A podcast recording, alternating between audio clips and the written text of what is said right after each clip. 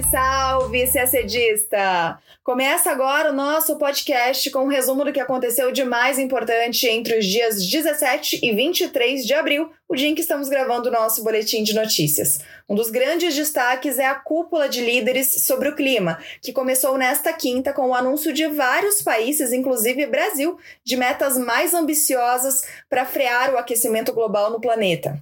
A Rússia decidiu acabar com os exercícios militares na Crimeia e na fronteira com a Ucrânia, o que, ao que tudo indica, deverá reduzir as tensões nos dois países. Por outro lado, as tensões aumentaram com a República Tcheca, que acusou a Rússia de ter sido responsável por uma explosão no país, o que provocou a expulsão de diplomatas nos dois países. Falaremos também da Síria, que após ter sido acusada de usar gás sarin e cloro na guerra civil, perdeu seus direitos na Organização para a Proibição de Armas Químicas. E o assassinato do líder do Chad e suas consequências na região turbulenta do Sahel. Tudo isso em detalhes você acompanha agora no nosso podcast. A gente começa falando da Cúpula do Clima.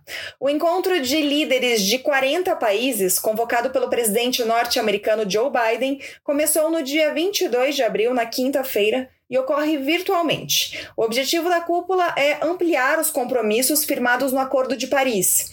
Só esses 40 países que participam da cúpula respondem por 80% das emissões anuais globais de gases de efeito estufa. E, de fato, alguns desses países se comprometeram com metas mais ambiciosas do que as estipuladas no Acordo de Paris, começando pelo próprio anfitrião. Os Estados Unidos anunciaram a meta de cortar pela metade suas emissões até 2030 e de alcançar em 2050 a neutralidade climática, que é quando o país reduz drasticamente suas emissões de gases causadores do efeito estufa e compensa as emissões restantes com medidas ambientais. O compromisso anterior do país era alcançar isso em 2060. O Japão se comprometeu a reduzir emissões em 46% até 2030, contra os 26% previstos antes. E o Canadá prometeu reduzir em no mínimo 40%, contra uma meta anterior de 30%. Os dois países também concordaram em buscar a neutralidade climática até 2050. Na véspera da cúpula, na terça-feira, o Reino Unido anunciou o compromisso de reduzir emissões em 78% até 2035.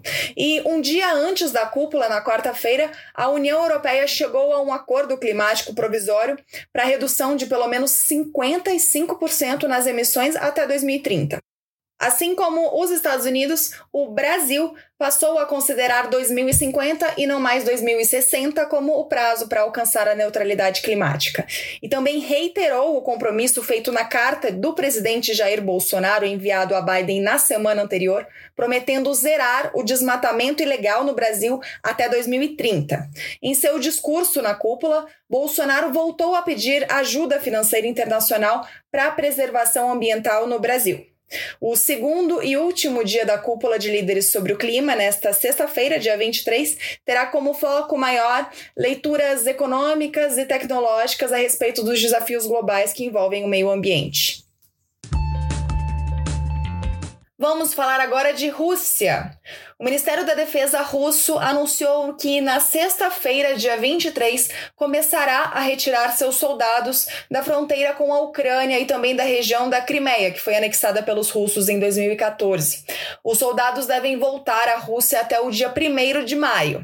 Segundo o Ministério da Defesa, as tropas já demonstraram sua capacidade de garantir uma defesa confiável, o que era, segundo o governo russo, o objetivo desses exercícios militares. As manobras envolveram 10 mil militares, a aeronáutica, além de quase 40 navios. Os exercícios militares perto da Ucrânia, que começaram há três semanas, provocaram grande preocupação da comunidade internacional, justamente porque as tropas se concentraram perto da região separatista de Donbass, que fica em território ucraniano, mas tem maioria étnica russa. Desde 2014, quando o governo apoiado pelo presidente Vladimir Putin na Ucrânia foi derrubado, a Rússia Rússia, além de anexar a Crimeia, também fomentou uma guerra civil no Donbás, que matou mais de 13 mil pessoas. As duas autoproclamadas repúblicas populares de Donetsk e de Lugansk são apoiadas por Moscou. Nessas três semanas de tensão entre Rússia e Ucrânia, União Europeia e Estados Unidos prometeram apoio inabalável aos ucranianos em caso de agressão. Já o presidente Vladimir Putin havia ameaçado o Ocidente com resposta simétrica rápida e dura, segundo ele, caso algum país cruzasse as linhas vermelhas contra a Rússia. Com a retirada das tropas, ao que tudo indica, as tensões irão diminuir. No Twitter, o presidente ucraniano Volodymyr Zelensky elogiou qualquer passo para reduzir a presença militar e desescalar a situação no Donbass, e agradeceu aos parceiros internacionais pelo apoio. Ainda falando de Rússia, a República Tcheca anunciou no sábado, dia 17, a expulsão de 18 diplomatas russos de Praga.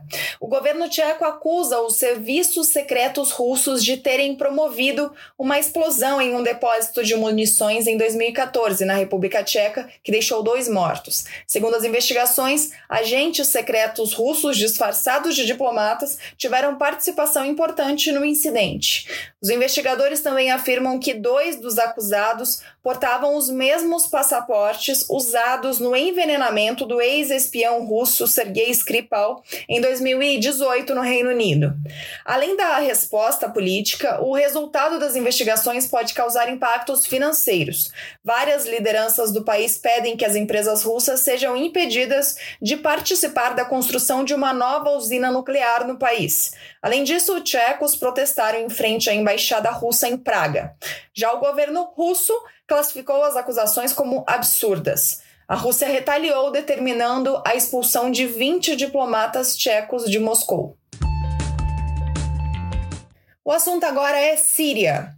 Na quarta-feira, dia 21, os Estados-membros da OPAC, a Organização para a Proibição de Armas Químicas, decidiram suspender os direitos da Síria na organização. A moção que priva a Síria de direitos e privilégios na OPAC, apoiada por países ocidentais como Estados Unidos, França e Reino Unido, obteve a maioria necessária de dois terços dos votos.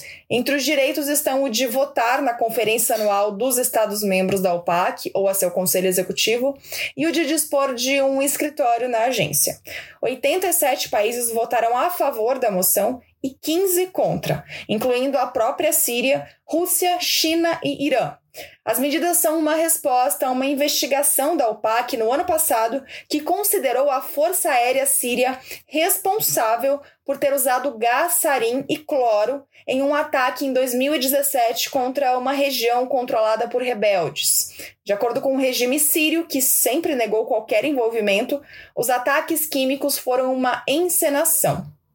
A guerra civil da Síria já completou 10 anos. Quase meio milhão de pessoas morreram nos conflitos, que deixaram 80% da população em situação de pobreza. Milícias estrangeiras e diversos grupos de oposição ainda controlam algumas regiões. Vamos falar agora de África. Na terça-feira, dia 20, o ditador do Chad, Idriss Deby, morreu depois de ser ferido em uma operação militar contra rebeldes no norte do país no fim de semana. Deby era um militar de carreira. Ele estava no poder havia 30 anos, desde que assumiu a liderança do Chad após um golpe de Estado em 1990. Nesta segunda-feira, dia 19, ele foi declarado reeleito com 79% dos votos para o sexto mandato de seis anos. Seu filho Mahatma Idris Deby, que era o comandante da guarda presidencial, foi encarregado de comandar o país de maneira provisória. Deby tinha o hábito de vestir o uniforme militar e se juntar aos soldados. No último final de semana, de acordo com informações do regime, ele visitou as tropas na linha de frente depois que rebeldes, baseados na fronteira norte da Líbia, avançaram centenas de quilômetros em direção à capital do Chad, Jamena. O Chad é uma ex-colônia francesa e fica entre Líbia, Sudão e República Centro-Africana. Para os países ocidentais, Deby era um aliado na luta contra grupos extremistas islâmicos, incluindo facções ligadas ao Boko Haram, à Al-Qaeda e ao autoproclamado Estado Islâmico. A França, por exemplo, construiu na capital do país sua base militar de combate ao terrorismo no Sahel. Essa base, em fevereiro, recebeu de Deby um reforço de 1.200 soldados do Chad, que se juntaram aos mais de 5 mil soldados franceses. Internamente, Deby vinha lidando com o crescente descontentamento público relacionado principalmente à gestão da riqueza gerada pelo petróleo e à repressão a dissidentes. Em 2018, o ditador aprovou uma nova constituição que permitiria sua permanência no poder até 2033, quando completaria 81 anos. O país também é considerado um dos mais corruptos no mundo. No ranking da ONG Transparência Internacional sobre o tema, o Chad aparece na posição 160 entre 180 nações avaliadas.